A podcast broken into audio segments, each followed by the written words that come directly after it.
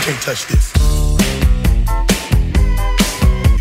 Si vous êtes acteur des courses, vous connaissez forcément l'IFCE. L'IFCE, c'est l'Institut français du cheval et de l'équitation, l'établissement qui œuvre au développement de la filière équine et notamment euh, des courses hippiques. Euh, L'IFCE accueille en son sein des professionnels de, la filière course, notamment dans ses comités de concertation où l'on exprime, on travaille sur les besoins de la filière ainsi que sur les grands enjeux sociétaux auxquels nous devons faire face, comme le développement durable ou encore le bien-être animal. Dans ces comités de l'IFCE siègent notamment les éleveurs de galopeurs, les entraîneurs, la FASEC ou encore les sociétés mères France Gallo et le Trot. L'IFCE apporte également son expertise auprès de la gouvernance de la filière cheval présidée par Loïc Malivet. Son objectif, renforcer collectivement la place du cheval dans la société. Pour en savoir plus, n'hésitez pas à consulter son site internet ifce.fr.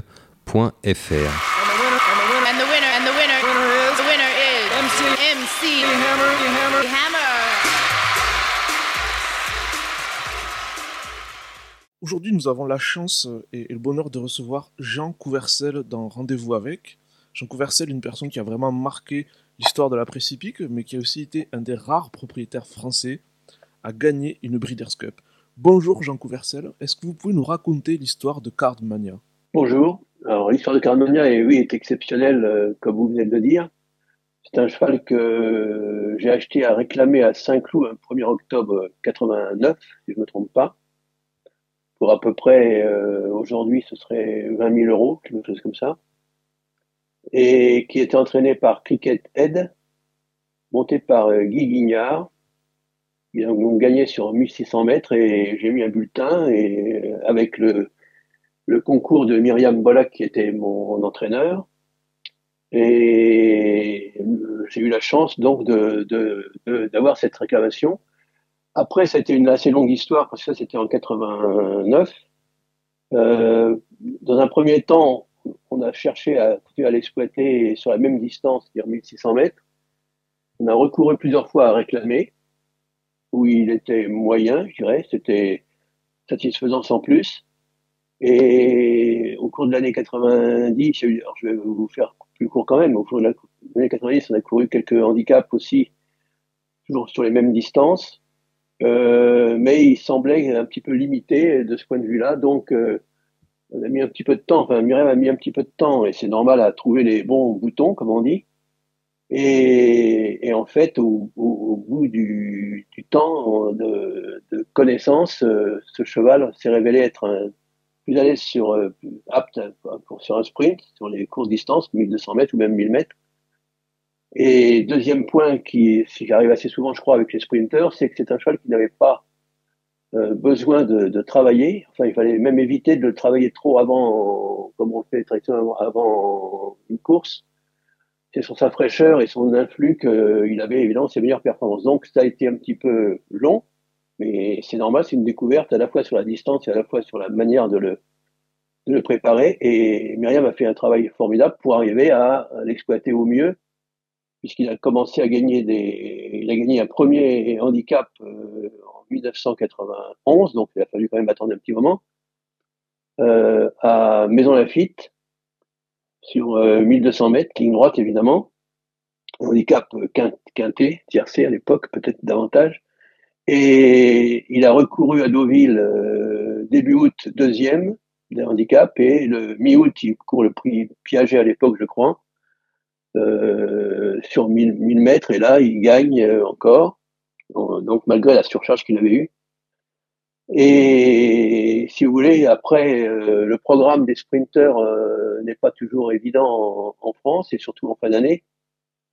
Donc au mois d'octobre j'avais je connaissais un petit peu les, programmes des courses européennes par mon expérience de, de suivi des courses depuis un certain temps et j'ai suggéré à Myriam de l'engager euh, à Milan sur une, groupe 3 sur 1000 mètres.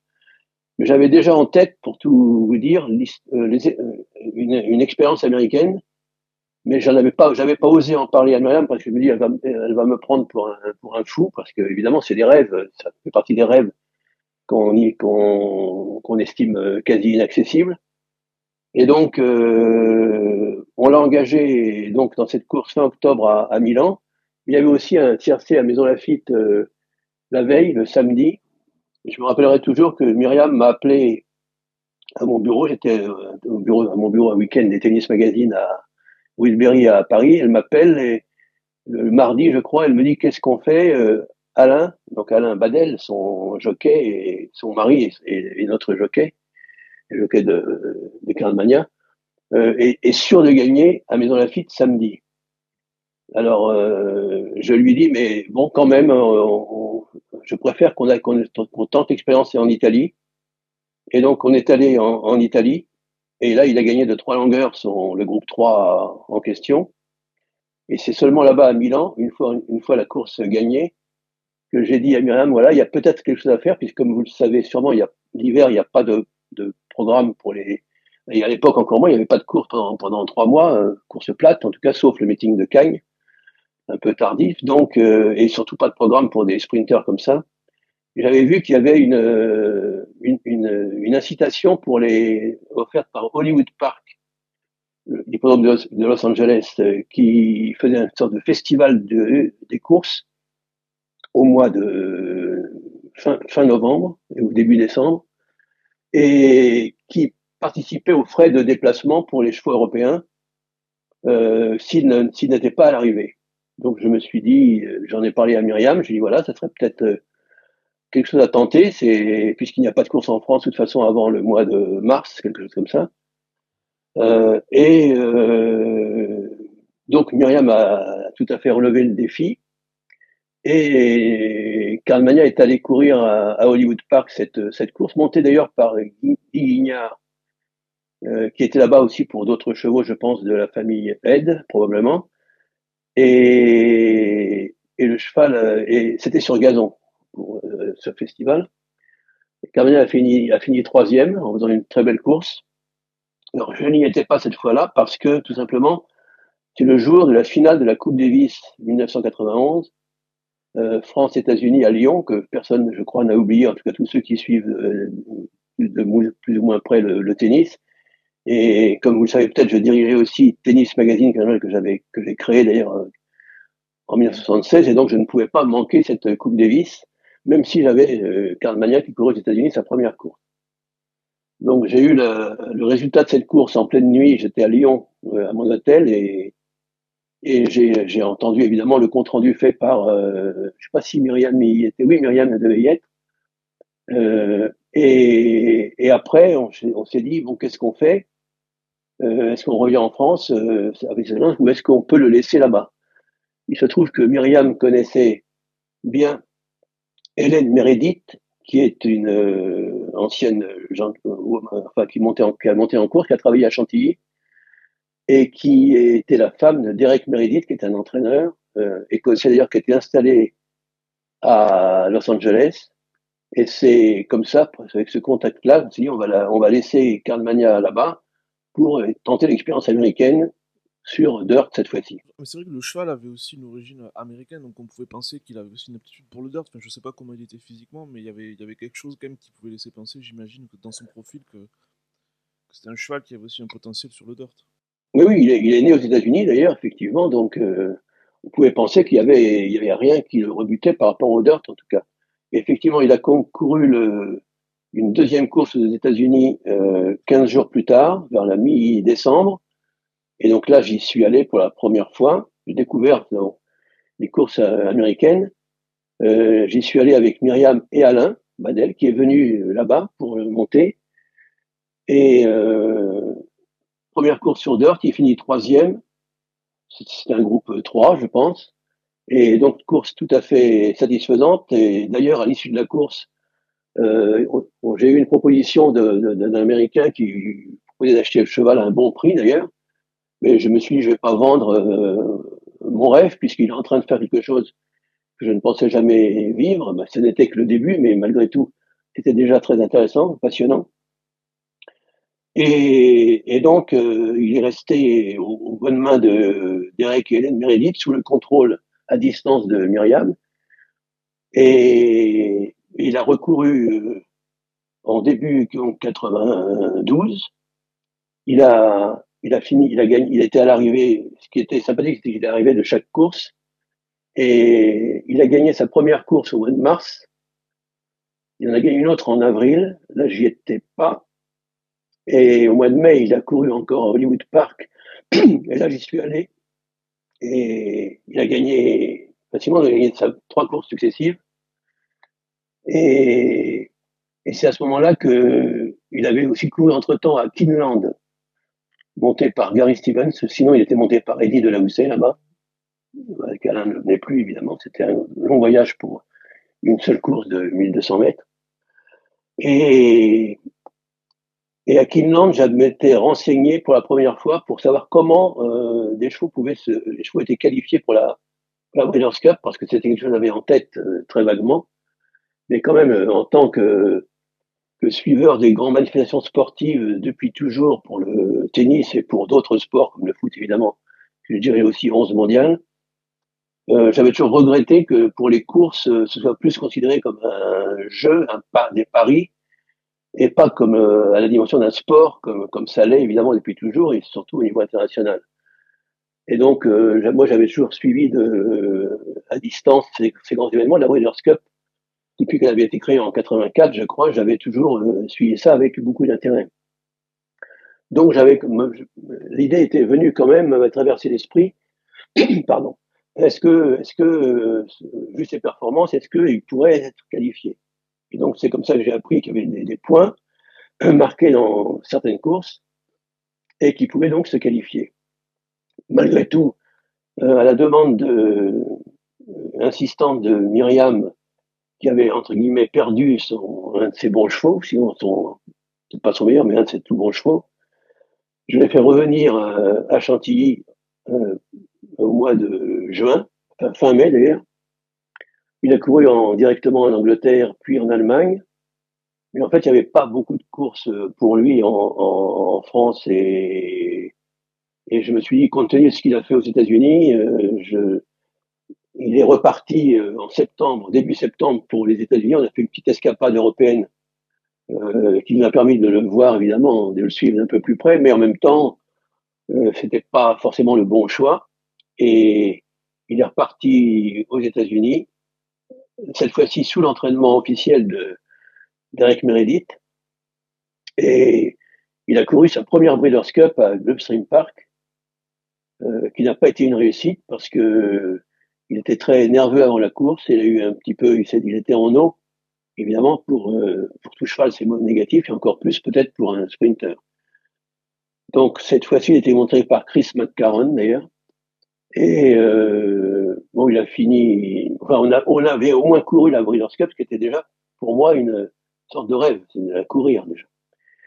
Et puis donc il est revenu à Los Angeles et après, euh, après il a commencé à, il a recommencé à bien courir et à en 93 donc.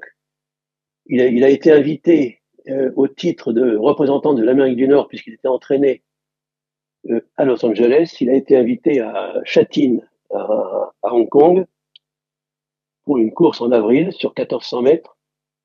Donc, il a été invité tout frais payé, ainsi que pour l'entraîneur et puis le propriétaire et accompagnant. Donc, c'était une expérience aussi très passionnante de vivre des courses à, Châtine, comme ça, sur six mois, où il y a un monde fou, une ambiance extraordinaire.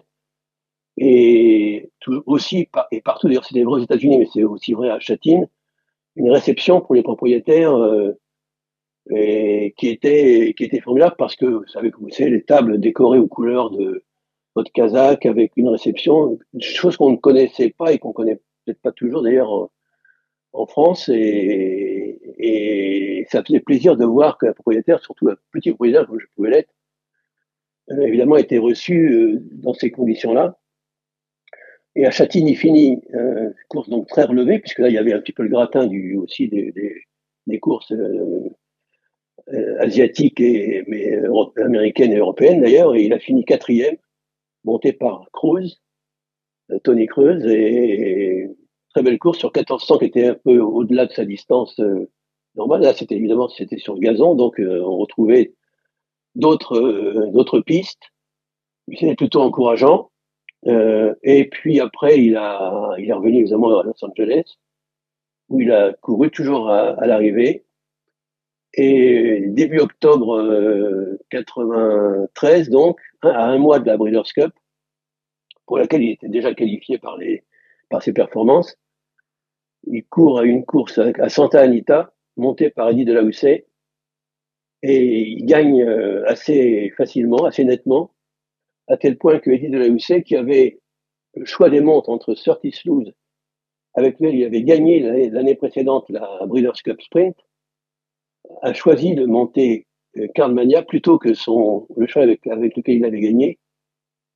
Et donc, euh, je pense que ça a été décisif parce que Eddie de la Houssaye a monté une course fabuleuse euh, le jour de la Breeders' Cup à, Santa Anita.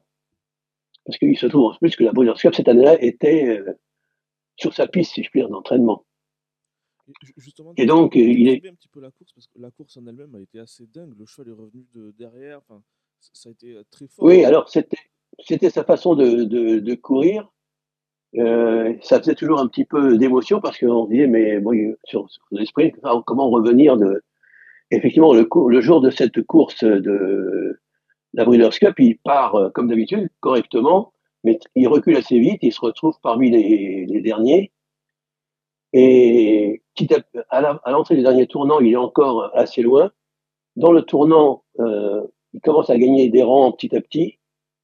Et il vient finir à l'extérieur pour... Euh, il y a photo à l'arrivée d'ailleurs, mais avec une, ligne droite, si vous voulez. Je me suis dit, bon, ça va, il va être dans le coup, il va être euh, cinquième, peut-être quatrième, peut-être troisième, et puis je le vois, et évidemment, c'est le moment le plus, le plus fou de mon histoire de propriétaire, puisque je vois passer le poteau et j'ai l'impression qu'il a gagné, mais c'est, mais je rappelle qu'il y a photo. La photo est assez vite euh, développée, donc euh, il, avait gagné. Et ça, c'est un moment évidemment encore plus inoubliable que, que les autres, un moment de folie totale où on, perd un peu le sens de des choses. J'étais avec mon avec un ami euh, associé d'ailleurs, Jean Smolène, et avec mon fils aîné qui lui faisait les photos de de l'événement, parce qu'il est photographe, de, il, était, jeune encore, il avait 15 ans, mais il, est devenu photographe après, c'est son métier, mais il a suivi ça de près. Je me suis demandé comment il avait eu le sang-froid de faire les photos de toute la ligne d'arrivée au moteur, etc. Et, après, bon, c'est tombé dans les bras évidemment les uns des autres, et, très vite aussi, euh, j'étais happé entre guillemets par les, par un bénévole qui accompagnait chaque propriétaire pour être conduit sur le plateau de télé. C'était, je crois, NBC qui retransmettait en direct le, sur toutes les États-Unis et ailleurs le, la Cup, toute la journée de la Breeders' Cup, et donc interview sur le plateau euh, avec pour raconter un petit peu l'histoire, etc. Donc c'est des moments un peu magiques, pas un peu tout à fait magiques et irréels, ou si vous voulez, euh, euh, on a, j'ai eu le sentiment un peu étonnant de dire je représente un peu la France. C'est comme si la France avait, pour moi, avait comme si j'avais gagné une médaille ou si quelque chose de cheval. En tout cas, c'était un moment tout à fait extraordinaire. Et après, bon, euh, conférence de presse, raconter toute l'histoire de ce cheval acquis donc deux ans plus tôt, euh, beaucoup plus que ça, quatre ans plus tôt à, à réclamer. Et cette histoire euh, formidable qui a connu son sommet ce jour-là, effectivement, euh, je pense que je suis peut-être euh, encore aujourd'hui, je ne sais pas si c'est le cas, mais ça va peut-être changer très vite là, euh, un des rares, sinon le seul propriétaire fiscalement français, en tout cas, à avoir gagné une Breeders' Cup. Voilà, c'est en tout cas à l'époque, si vous voulez, c'était c'était pas encore devenu ce que c'est peut-être devenu. et notamment dans le week-end, je sais que j'avais tenu, non pas ce jour-là, mais déjà l'année d'avant, et même les deux années précédentes à ce que le journal couvre la Breeders' Cup, parce que je voulais donner une dimension, euh, une dimension sportive au journal, même si évidemment c'est un journal pour les parieurs d'abord et avant tout, mais aussi montrer que le, les courses étaient aussi des sommets, des sommets de sport et, donc euh, il y avait une équipe, euh, il y a toujours eu une équipe de, week-end qui couvrait le, les grands événements et notamment la, la Breeders' Cup l'histoire s'est pas tout à fait arrêtée là, puisque euh, il a recouru, il a recouru tout début janvier à toujours à Santa Anita, un groupe 2, et ça m'a, ce qui m'a amusé, c'est qu'il y avait des panneaux lumineux dans la, aux environs de, enfin, sur la route qui menait en tout cas à Santa Anita, à Los Angeles, où euh, on annonçait le, retour de Cardmania sur les hippodromes, etc. Après sa victoire, etc. c'est assez curieux de, voir ça. Et, euh, et là, il a gagné, alors qu'il avait pourtant un poids plus élevé encore. C'était pas une course. il y avait des, surcharges par rapport aux victoires antérieures. Il a gagné assez facilement euh, ce groupe 2. Et, et donc, je dit, euh, maintenant, ce qu'on peut peut-être tenter, puisque un rêve succède toujours un autre, je m'étais dit, mis dans la tête qu'on pouvait peut-être courir le Santa Anita Handicap. C'est une des plus grandes courses de, de Santa Anita. J'avais fini par connaître le programme des courses américaines quasiment par cœur. Et malheureusement, euh, j'ai eu un coup de téléphone euh, fin janvier pour m'annoncer que Carmenia à, l'entraînement, de Hélène Meredith, qui m'appelle, qui me dit voilà, il y a un problème, il a, il a un petit pépin d'entraînement, il a une petite fracture du, du, canon.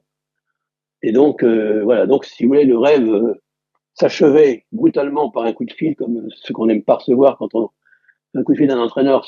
Parfois c'est des, malheureusement souvent c'est des nouvelles négatives. Celle-ci était très négative.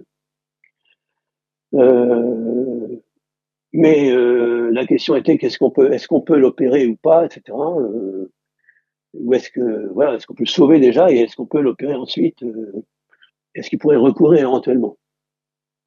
Donc un chirurgien vétérinaire l'a vu et on a décidé de l'opérer, de faire opérer. J'ai d'ailleurs la vidéo de, de cette opération puisqu'il s'est il a été réveillé évidemment en piscine pour ne pas faire de mouvements brusques qui auraient tout compromis. Et ça, c'était en février. Et, et, donc, évidemment, ça veut dire euh, quatre mois d'arrêt intégral. Et puis après, une reprise toute, toute euh, prudente euh, au pas, etc. Et, et, donc, le grand défi a été de se dire, est-ce qu'on peut être, est-ce qu'il pourra défendre son titre? Est-ce qu'il sera en état? Est-ce qu'il peut recourir? Est-ce qu'il pourra défendre son titre? Donc c'était quelque chose là aussi d'irréel et d'impossible, entre guillemets. Et il a fait sa rentrée directement euh, dans la course qu'il avait gagnée l'année d'avant à Santa Anita. Donc un mois avant la Breeders' Cup. Et il fait, j'y suis allé évidemment. Et je vois cette course euh, où en plus euh, il y, a, y, a, un problème de stall de départ, il se cogne à la tête euh, avant le départ, il était un petit peu plus ou moins assommé, enfin légèrement. Euh, il y avait, je sais pas, il y avait 7-8 partants seulement. Il fait cette course comme pour, comme pour toutes ces courses, il se met, il recule, il se met il est derrière. Et puis là, il vient finir, euh, je crois, euh, troisième, quelque chose comme ça, mais bien, mais pas avec le, évidemment ce qu'il avait montré l'année d'avant, mais malgré tout de manière, me semble-t-il, suffisamment euh, suffisamment positif pour qu'on puisse envisager de courir la, la, la Breeders un mois plus tard. Je me rappelle, euh, quand il dit de la Housset descendre cheval, je, évidemment, je vais le voir avec euh, Derek Meredith et Hélène Meredith. Et il dit, écoutez, il fait une bonne, bonne rentrée, mais là, il sera pas prêt pour, c'est pas possible pour la Breeders. Mais je dis, bon, euh, quand on veut, quand on a un rêve, on va, on va essayer d'aller au bout de ces, des choses. Et après réflexion, je dis à l'entraîneur, je lui dis, je pense que bon, quand même, euh, si peu, s'il est bien, si vous le sentez bien, on peut tenter le coup. Et il a été invité en tant que, puisqu'il n'avait pas de points marqués, évidemment, en tant que tenant du titre, il a été invité à la Breeders, à, était à Churchill Downs, donc un hippodrome euh, historique aussi. Et cette, euh, cette, dans cette, pour cette course, euh, il y a eu des, un petit peu de, des protestations d'autres propriétaires qui disent mais attendez euh, ce cheval il est, il est pas il est pas de courir euh, faut pas faut pas qu'il soit qualifié qu'il soit évité. Puisque voilà il n'a pas couru cette année quasiment juste une course bon. Malgré tout les organisateurs de la Breeders l'ont invité il a couru et là il fait encore une course euh, formidable avec pareil en partant dans les, enfin en partant bien, mais en reculant très vite, étant parmi les derniers, mais avec une remontée extraordinaire dans la ligne droite, où il finit troisième.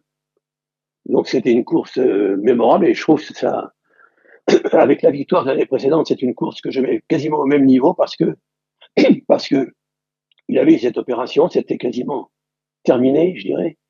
Sa carrière était terminée là, et, malgré tout, il fait encore une course phénoménale.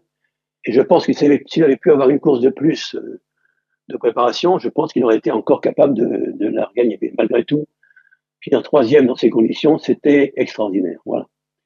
Alors, je n'ai pas, au passage, j'ai oublié de vous dire une chose quand même qui était aussi très importante au début de l'année 94, euh, c'est que euh, Karl Mania a été élu sprinter de l'année, donc cheval de l'année au niveau du sprint, euh, ce qui, comme vous le savez, aux États-Unis, c'est récompense les Eclipse Awards.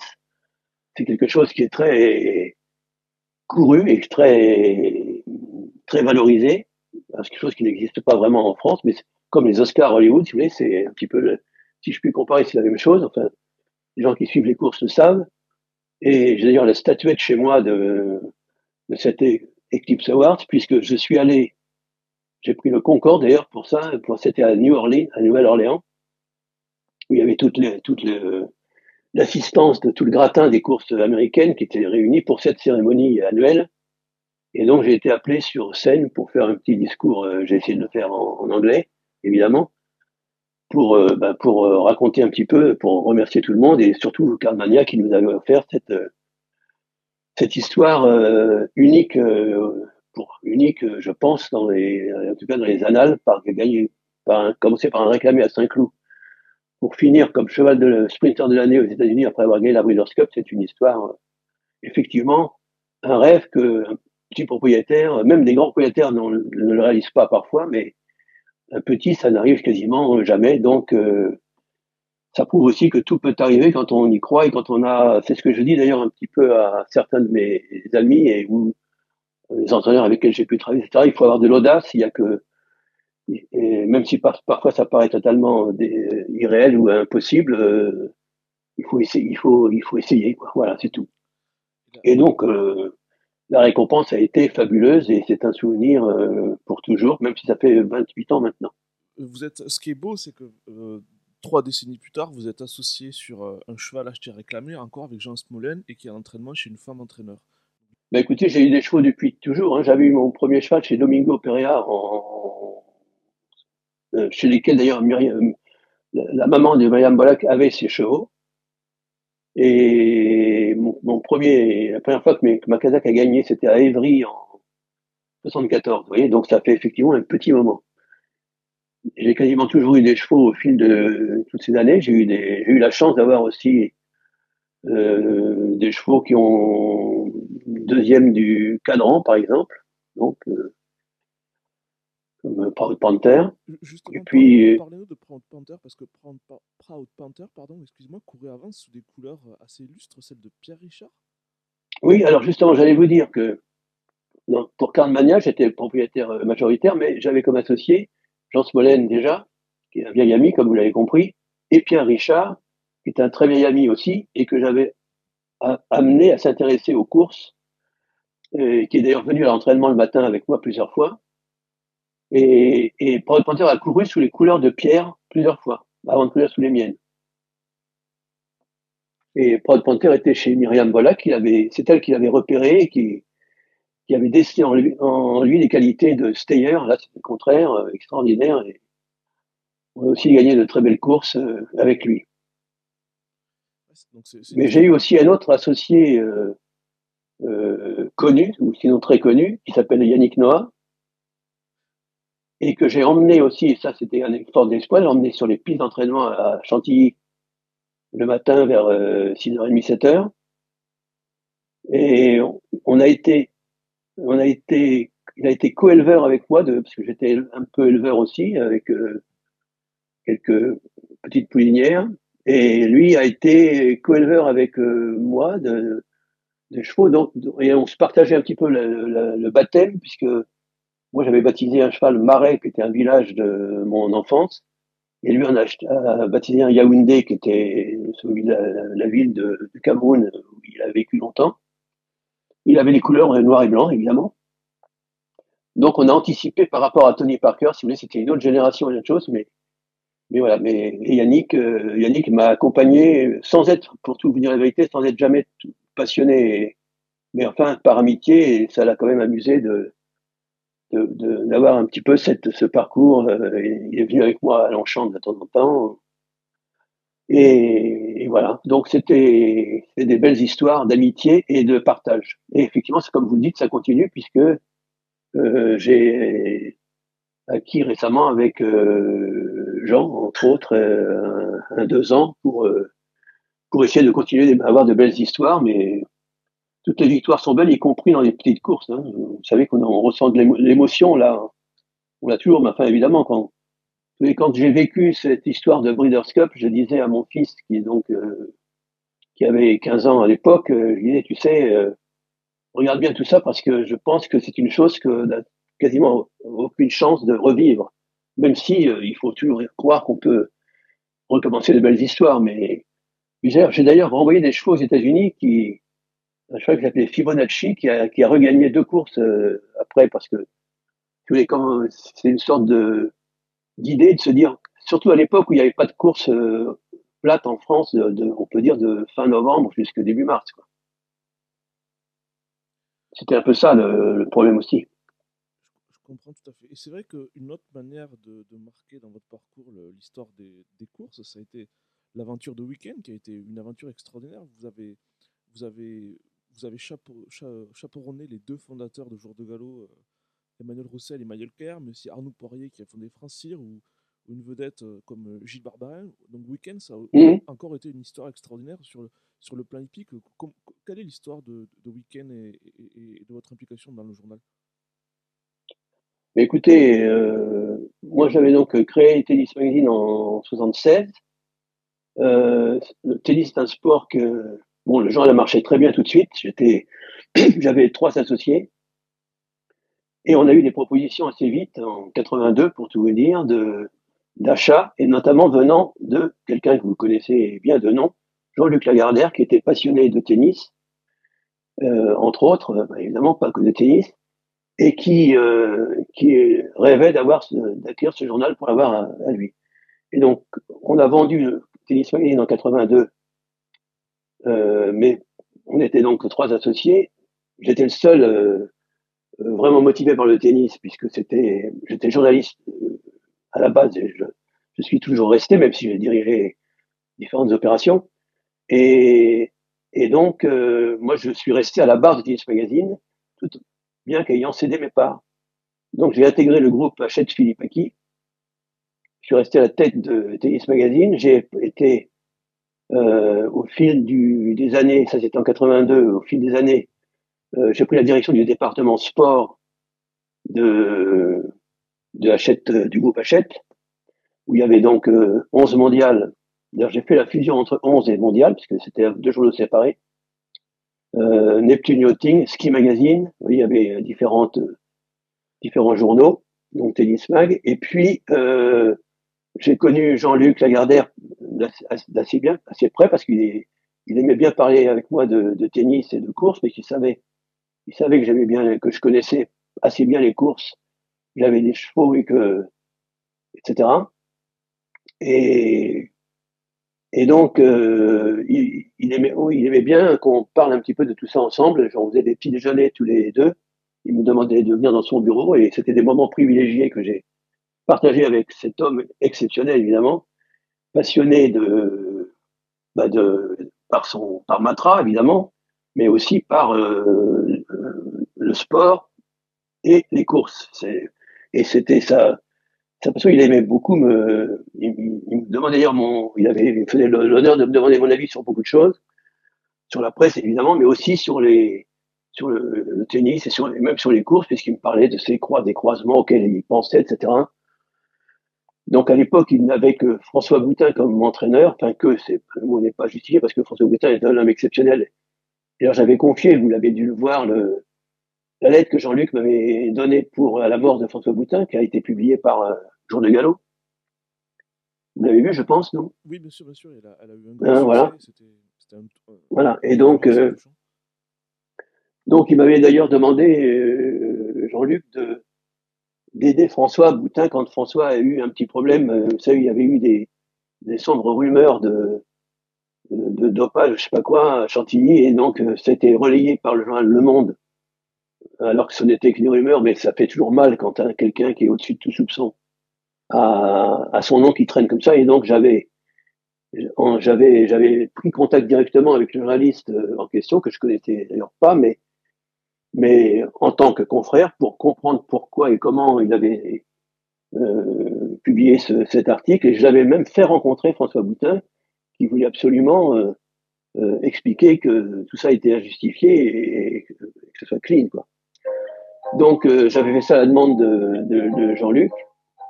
Et mais quand j'ai fait ça, je dirigeais déjà week-end parce que Jean, oui, en fait, euh, par rapport à votre question, si vous voulez, comme j'ai pris la, la, direction du département sport et que les courses c'était aussi pour pour moi un sport et comme tout comme pour Jean-Luc d'ailleurs la Gardère donc, il m'a, il m'a été proposé au sein du groupe de, d'intégrer Week-end dans le cadre de ce département sport, ce qui était pour moi une forme de reconnaissance, pas personnelle, mais une reconnaissance que les courses étaient aussi un sport.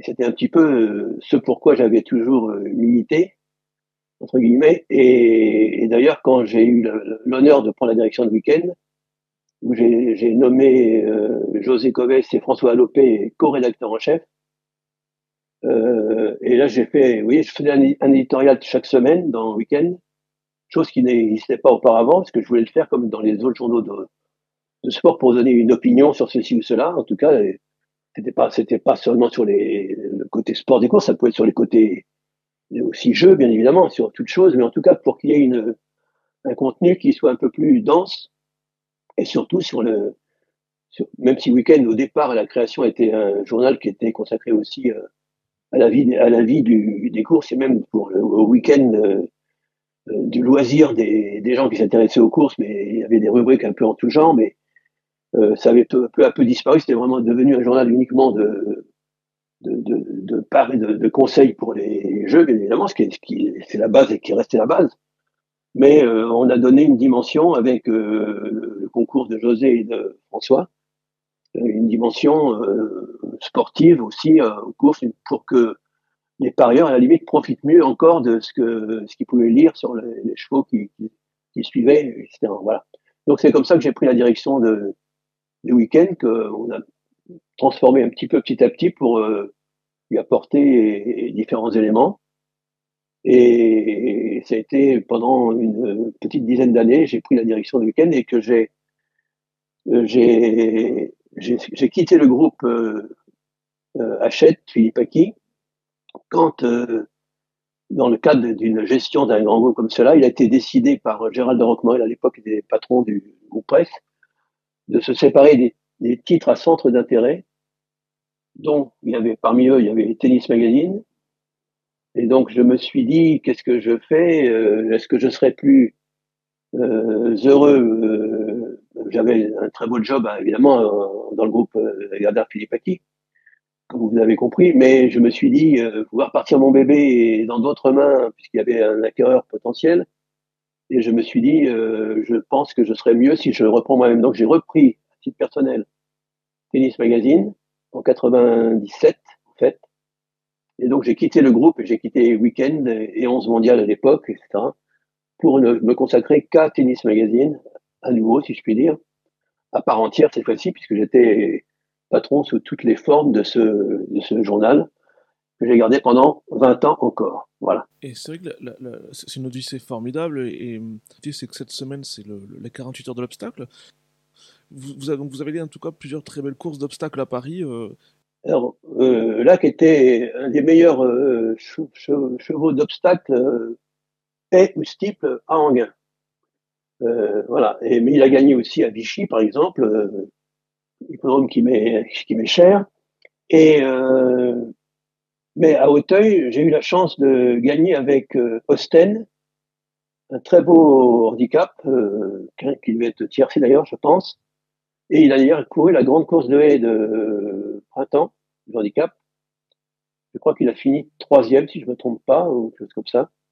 J'étais malheureusement à ce moment-là au tournoi de Monte-Carlo, parce que c'est toujours la période de, Pâques. À l'époque, c'était à ce moment-là.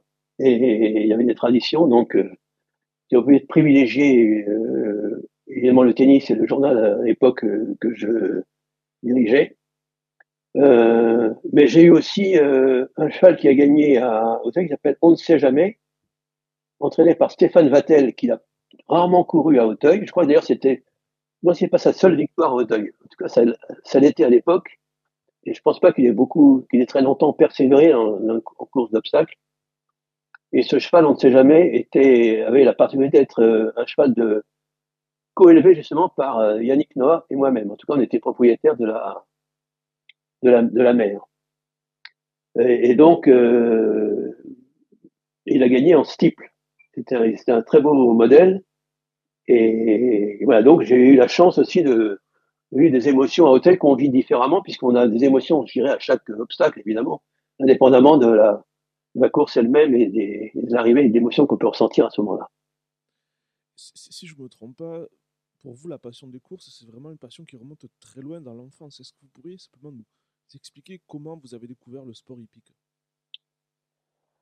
Oui, euh, j'ai eu, un coup de foudre pour les courses. Je suis allé pour la première fois en famille euh, euh, à Chantilly pour le prix du Jockey Club. Et je ne connaissais évidemment pas grand-chose aux, courses, mais c'était un spectacle pour moi. Et j'ai et j'ai vu l'arrivée de, c'était en 1950, vous voyez, c'est donc ça date d'un petit moment. J'avais j'avais j'avais six ans et demi et et je me rappellerai, je me, je, je, je, parfois raconte cette histoire parce que c'est ce qui m'a donné le, je peux dire le coup de foudre pour le côté sportif euh, des courses. Euh, il y a eu une arrivée très serrée entre euh, Scratch, euh, un cheval qui s'appelait Scratch et l'autre s'appelait Tantième. Tout le monde connaît Tantième, je crois. Et Tantième était monté par Roger Poincelet et Scratch par Bill, Bill, Johnston, William Billy Ray Johnson, on l'appelait. Un jockey australien qui montait pour donc l'écurie Boussac. À l'époque, Marcel Boussac était président de la société d'encouragement de France Gallo d'aujourd'hui. Et il n'y avait pas de photos, il n'y avait pas de, déclenchement de photos sur les de Chantilly à l'époque. C'est les commissaires qui, qui donnaient l'ordre d'arrivée. Et donc les chevaux poursuivent sur leur lancée après l'arrivée. Il y avait donc l'arrivée très serrée, comme je vous l'ai dit. Euh, ils reviennent aux balances. Et là, l'affichage était, était déjà fait puisqu'il n'y avait pas de photo, donc les commissaires ont très vite décidé, ils ont affiché Scratch premier, Tantième deuxième, et Roger Poincelet sur, sur le sur Tantième, quand il rentrait dans, à peine à rentrer euh, en direction des balances, c'était toujours à cheval, euh, pleure en criant, il lève le, je me rappellerai toujours cette image, la preuve, je vous la raconte, lève le poing en criant j'ai gagné, j'ai gagné, et il pleurait en même temps qu'il criait j'ai gagné, j'ai gagné. Voyons, si vous voulez. Et donc, euh, c'est une image qui m'a marqué. Roger Poinset est devenu mon, mon, mon idole, comme on peut avoir euh, Roger, Roger Federer ou Raphaël Nadal. Et je l'ai, et je pense que voulez, les commissaires ont été peut-être un petit peu, on peut penser sans vouloir les, euh, sans vouloir accuser quoi que ce soit, que l'influence de Marcel Boussac pouvait avoir joué là-dedans. Euh, d'autant plus que Tantième, comme vous le savez, a fait une carrière extraordinaire à trois ans et quatre ans. Après, mais, mais Roger Poisset avait, du coup, je crois, perdu la montre, c'est Doyasberg qui le montait. Et, euh, et donc, euh, pour tout vous dire, je voulais, après, je voulais devenir jockey. Mon premier, quand j'avais 7 ans, je me je voulais jockey. Et, et la deuxième chose que je voulais faire, c'était journaliste. Et j'avais, j'avais gribouillé sur des feuilles de papier, mais je crois que j'avais donné ça aussi à, à Bayeul, parce que j'avais envoyé une photo de ça, parce que j'avais créé une sorte de journal qui s'appelait pas Paris Turc, mais quelque chose comme ça. Et avec, j'avais dessiné des couleurs euh, de Kazakh. Euh, il y avait la Kazakh Volterra, rouge et blanc, je me rappelle, dessus, etc. Et donc, c'était ma vocation, c'était à la fois les courses et le et, la presse. J'avais demandé au Père Noël une machine à écrire. Vous voyez, dans, dans, une lettre que j'ai retrouvée quand j'avais 8-9 ans. Et euh, et voilà, donc c'était voilà, voilà d'où remonte ma, ma, ma, passion pour, pour les courses et j'ai suivi ça. Je me rappelle que par exemple, j'étais en clinique, j'avais été opéré en, en 52, je crois, et j'étais une chose qui m'avait rendu heureux, c'était que Poincelet ait gagné le, l'Arc de Triomphe avec, euh, comment s'appelle ce cheval, italien, enfin, qui, qui était d'origine italienne, euh, Nuxio, pardon. Nuxio, et oui, comme on est comme quand on est gamin, on a des idoles et on est content de les voir euh, gagner. Et, et j'ai eu le bonheur quand j'ai été journaliste, j'ai commencé mon métier de journaliste à France Soir dans la rubrique euh, sport comme stagiaire. Et puis peu à peu, euh, là aussi, les courses, euh, le, le, gros des courses qui était tenu par Ben et Jean Morin. Je sais pas si ça vous dit quelque chose, ces noms-là sûrement. Si, si, si, bien sûr. Euh, étaient d'étage en dessous et bon, je les ai fréquentés, connus, et surtout que c'était à l'époque où les pages, les pages jaunes de François ont été créées. Je sais pas si vous savez ce que c'est les pages jaunes, c'était quatre pages centrales dédiées aux courses, donc pour le tiercé en fait. Et à l'époque, c'était, oui, aujourd'hui les courses, malheureusement, dans les quotidiens classiques, n'ont pas beaucoup de place. Mais à l'époque de, du, du, où le tiercé battait son plein, et il y a eu, François avait créé cette, cette, cette, section spéciale à laquelle j'ai eu l'honneur de participer. Et euh, j'ai faisais, il m'est arrivé de faire des, des pronostics d'ailleurs euh, aussi, mais euh, je faisais surtout des petits papiers et magazines sur les différents les propriétaires, les jockeys, les entraîneurs.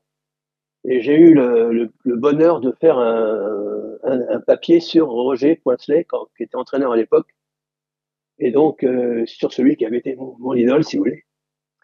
Donc c'était très, c'était euh, fermer un peu la boucle concernant cette, cette histoire et cette passion qui était née quelques années plus tôt. Voilà. C'est une, une, odyssée absolument incroyable et ma dernière question sera un petit peu piège et, et je, mais je sais que vous êtes la personne la plus à même d'y répondre. Pourquoi il y a plus de monde à Roland Garros qu'à Auteuil? Bah écoutez, oui, c'est une question euh, pas piège, mais pas, pas, la réponse n'est pas facile. J'allais vous dire, il y avait plus de monde à Longchamp qu'à Roland Garros dans les années 30. Oui. Donc, c'est pas, je retourne, si vous voulez, la question. Alors, pour te dire pourquoi, au fil des années, les courses ont perdu de leur attrait et de leur prestige. Euh, alors, sûrement parce qu'il y a eu beaucoup d'autres activités qui ont, attiré les, potentiels spectateurs ailleurs. Et que aussi, euh, je pense que la, malheureusement, la, presse a, enfin, j'allais dire, le tiercé a été le sauveur des, courses euh, au niveau des allocations, etc. Été même le, leur a permis de vivre encore aujourd'hui des, des conditions qu'aucun autre pays alentour n'a connues, si je puis dire. Euh, mais en même temps, ça a été le, le piège qui s'est retourné contre euh, les courses, puisque du coup, c'est devenu plus le jeu que un sport. Et les grands rendez-vous qui étaient euh, à l'époque, donc le prix d'Amérique ou l'Arc de Triomphe ou le prix, le prix de Diane, qui étaient des, des rendez-vous qu'on ne voulait pas manquer. Cela dit, il y a encore du monde un petit peu sur ces grandes journées, hein, parce que j'allais vous dire, à Roland Garros, il y a certes euh, beaucoup de monde tous les jours, mais il y a des tournois de tennis, il n'y a pas du monde euh, tous les jours non plus. Donc si on prend les grands rendez-vous, il faut comparer les grands rendez-vous aux rendez-vous. Il faut comparer l'Arc de Triomphe ou le Jockey Club ou le prix Diane à Roland Garros, ça on, peut, ou le prix d'Amérique évidemment. Mais euh, et là il y a encore assez de monde, mais malgré tout, je pense que euh, on n'a justement pas assez mis en avant et la presse y est pour quelque chose parce que la presse donc j'en fais partie, euh, si je puis dire, mais j'ai toujours essayé de, de, pousser les dirigeants de France Gallo et de mettre des encouragements avant, d'essayer de, d'entretenir euh, une, euh, une image des courses, le côté sport des courses, de mettre en avant pour faire en sorte que les, les journalistes, dans l'équipe par exemple, il y, il y a eu, je sais pas si vous le savez, il y a eu une rubrique course dans l'équipe avant qui était juste une petite rubrique de pronostic quotidien. Mais ça ne voulait strictement rien dire par rapport à l'équipe, tant plus qu'à l'époque, les paris sportifs n'existaient pas, c'était même combattu. Donc, euh, euh, ça a été toujours difficile, de, et j'expliquais toujours à mes confrères que en, Angleterre, aux États-Unis, etc., les, courses faisaient partie des pages de sport. Et en France, jamais. c'est pour ça que d'ailleurs que quand je vous dis euh, au, sein du groupe HL Philippe j'ai été heureux le jour où dans le département sport il y a eu week-end. Moi, c'est une sorte de reconnaissance par rapport à ce que j'avais toujours essayé de, de défendre. Et donc les, euh, je pense que c'est une part, euh, ça explique un petit peu, hein, c'est pas là, là, mais pour laquelle euh, les courses ont perdu de leur de leur audience au niveau du indépendamment de ça, il y a aussi l'autre aspect, mais ça que tout le monde sait, c'est que les organisateurs des courses, donc les sociétés de courses, ont un peu négligé le côté sport et spectacle. quand vous arrivez sur un hippodrome, vous êtes un peu, quand vous arrivez pour la première fois, vous êtes un peu perdu, vous savez pas très bien, et c'est très, tout est compliqué, tout est, tout est compliqué pour tout le monde. Et puis l'intérieur entre deux courses est, difficile à meubler, comme vous le savez. Et donc pour des gens qui ne connaissent rien, euh, c'est plutôt assez vite euh, décourageant qu'autre chose.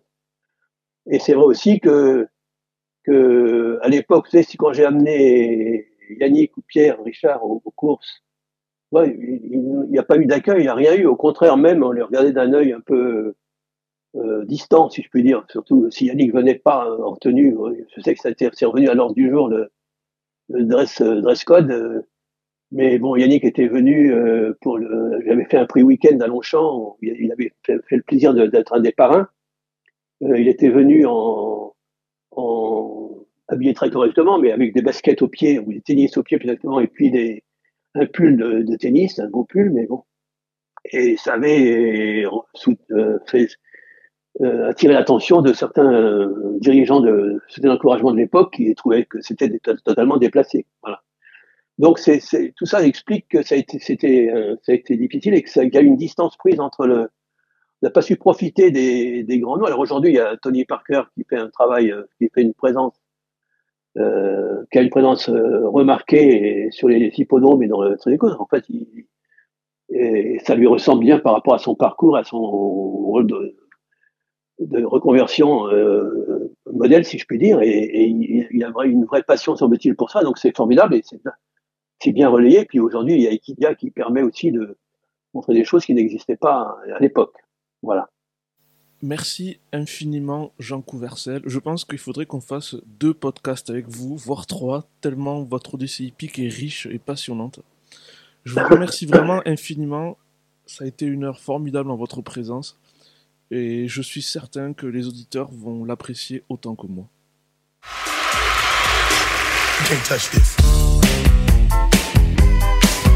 Si vous êtes acteur des courses, vous connaissez forcément l'IFCE. L'IFCE, c'est l'Institut français du cheval et de l'équitation, l'établissement qui œuvre au développement de la filière équine et notamment euh, des courses hippiques. Euh, L'IFCE accueille en son sein des professionnels de, la filière course, notamment dans ses comités de concertation où l'on exprime, on travaille sur les besoins de la filière ainsi que sur les grands enjeux sociétaux auxquels nous devons faire face, comme le développement durable ou encore le bien-être animal. Dans ces comités de l'IFCE siègent notamment les éleveurs de galopeurs, les entraîneurs, la FASEC ou encore les sociétés mères France Gallo et le Trot. L'IFCE apporte également son expertise auprès de la gouvernance de la filière cheval présidée par Loïc Malivet. Son objectif, renforcer collectivement la place du cheval dans la société. Pour en savoir plus, n'hésitez pas à consulter son site internet ifce.fr.